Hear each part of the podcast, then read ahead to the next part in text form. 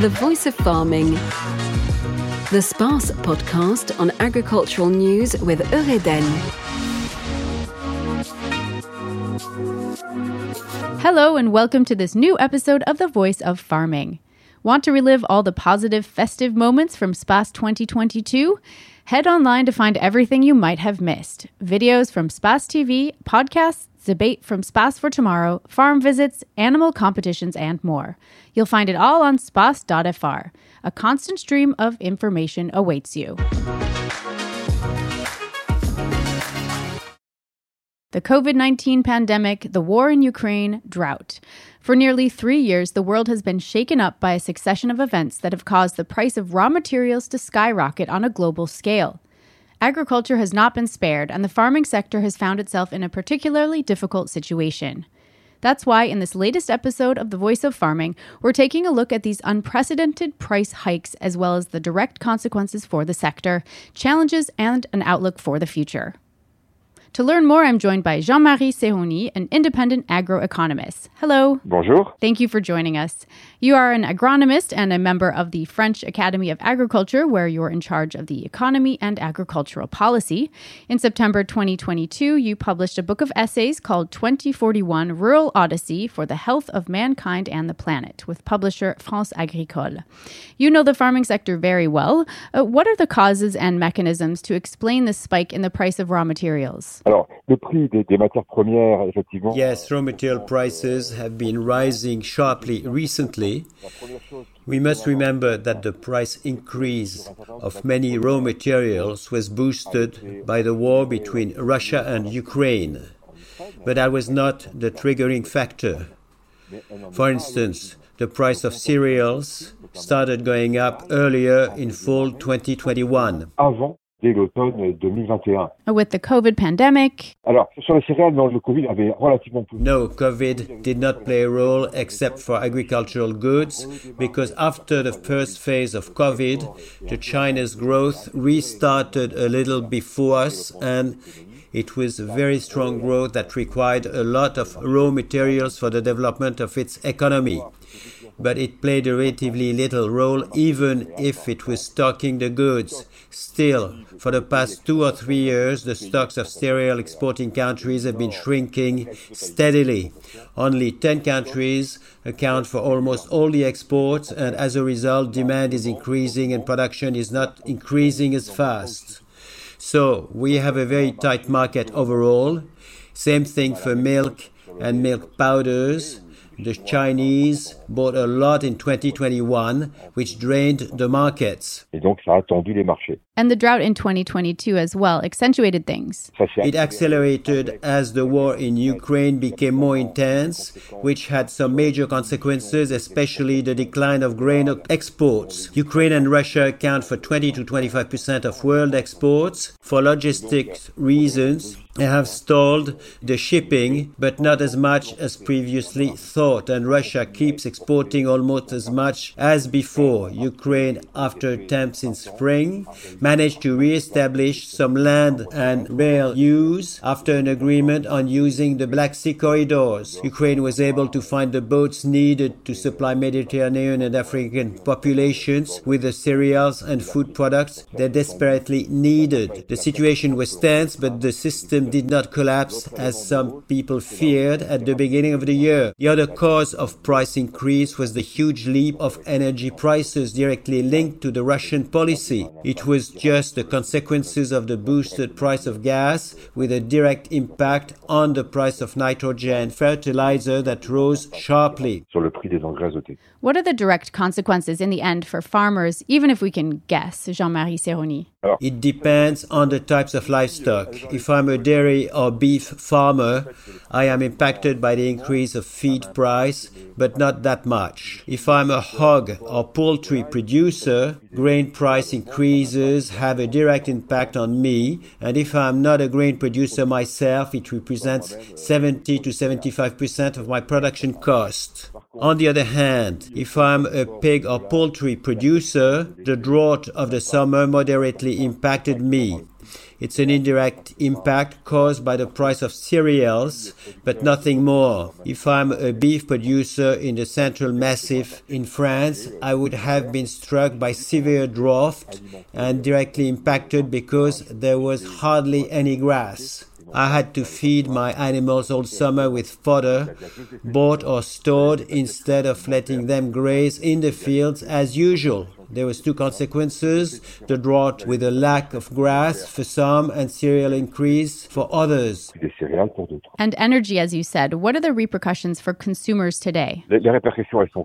Of consumers, the consequences are clearly an increase in the price of food products. Overall, in October, we had inflation rate between 5 and 6%, fueled by the rise in energy costs. In this overall inflation index, food price inflation for the consumer was between 10 to 12%, much higher than general inflation. Why is that? If, for example, I take milk, the increase in energy prices have been very impact in processing because dairy has to cool and heat the milk during the production cycle, which requires a lot of energy.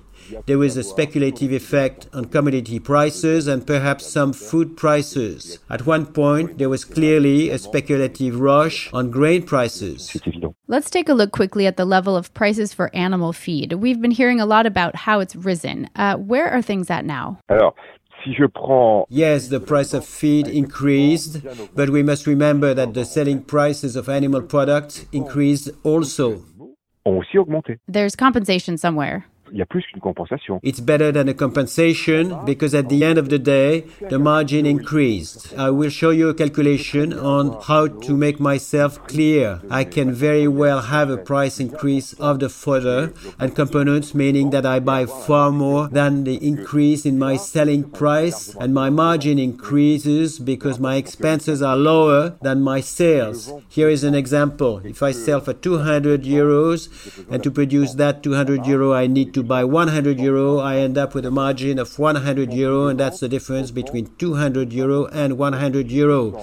In my selling price increases by 20%, 200 plus 20% of 200 are 240 euros, and if my purchase price increases also by 20%, 100 plus 20% of 100 is 120 euros. The margin is 120, i.e. 240 euros minus 120. So my sale increases at the same rate as my expenses, but since my expenses are actually lower than my turnover, my margin increases.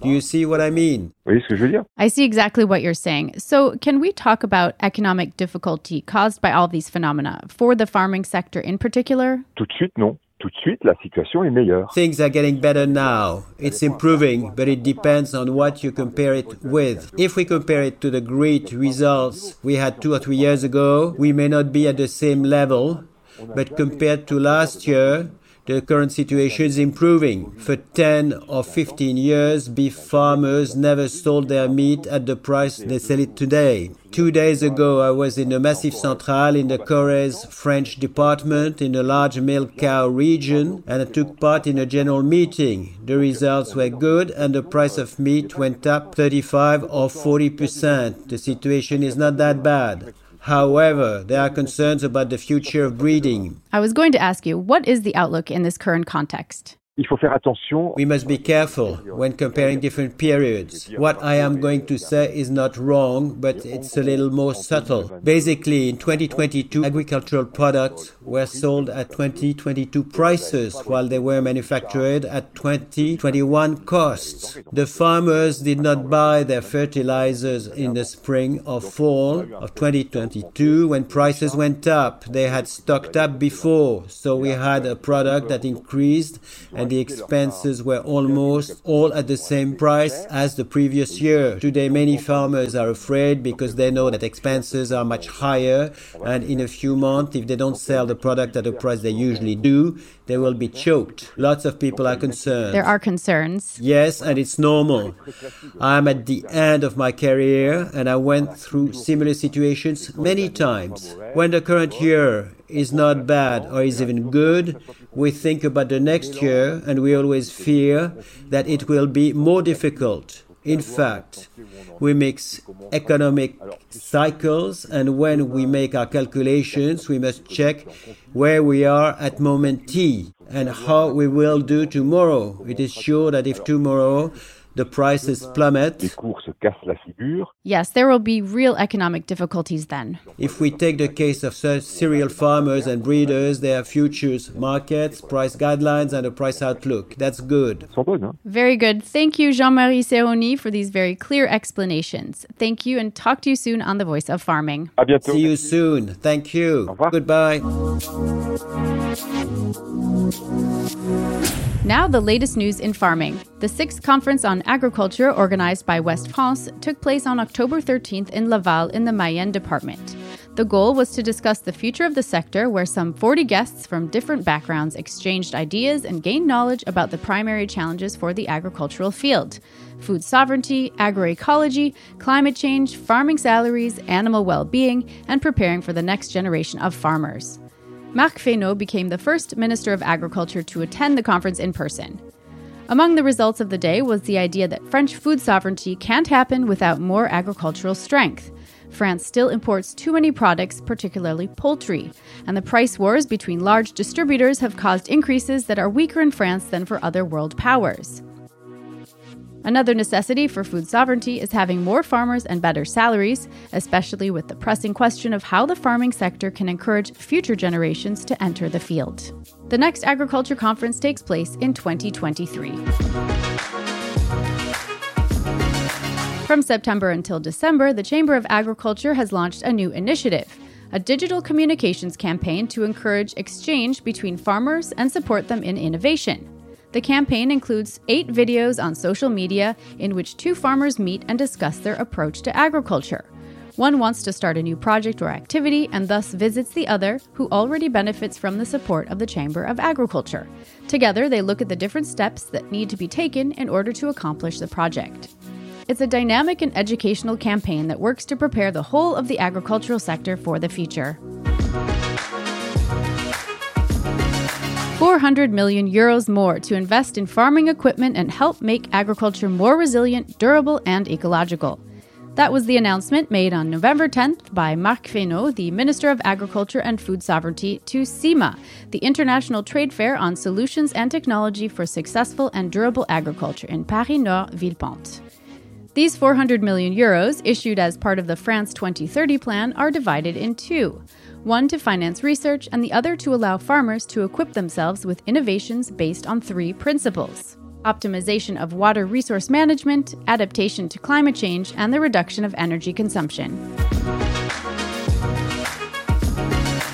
The price of energy has spiked, and farmers are investing in alternatives in order to gain more autonomy, such as solar and thermal solar energy and the transformation of organic waste. These are also great ways for farmers to reduce their environmental impact. To learn more about this and other examples of initiatives being carried out in the pork industry, you can read our article dedicated to the topic on the West France website. Thank you for listening. You can find this podcast on space.fr, on the podcast page of the West France website, or your regular streaming channels. See you next month. The Voice of Farming the SPACE podcast on agricultural news with Eureden.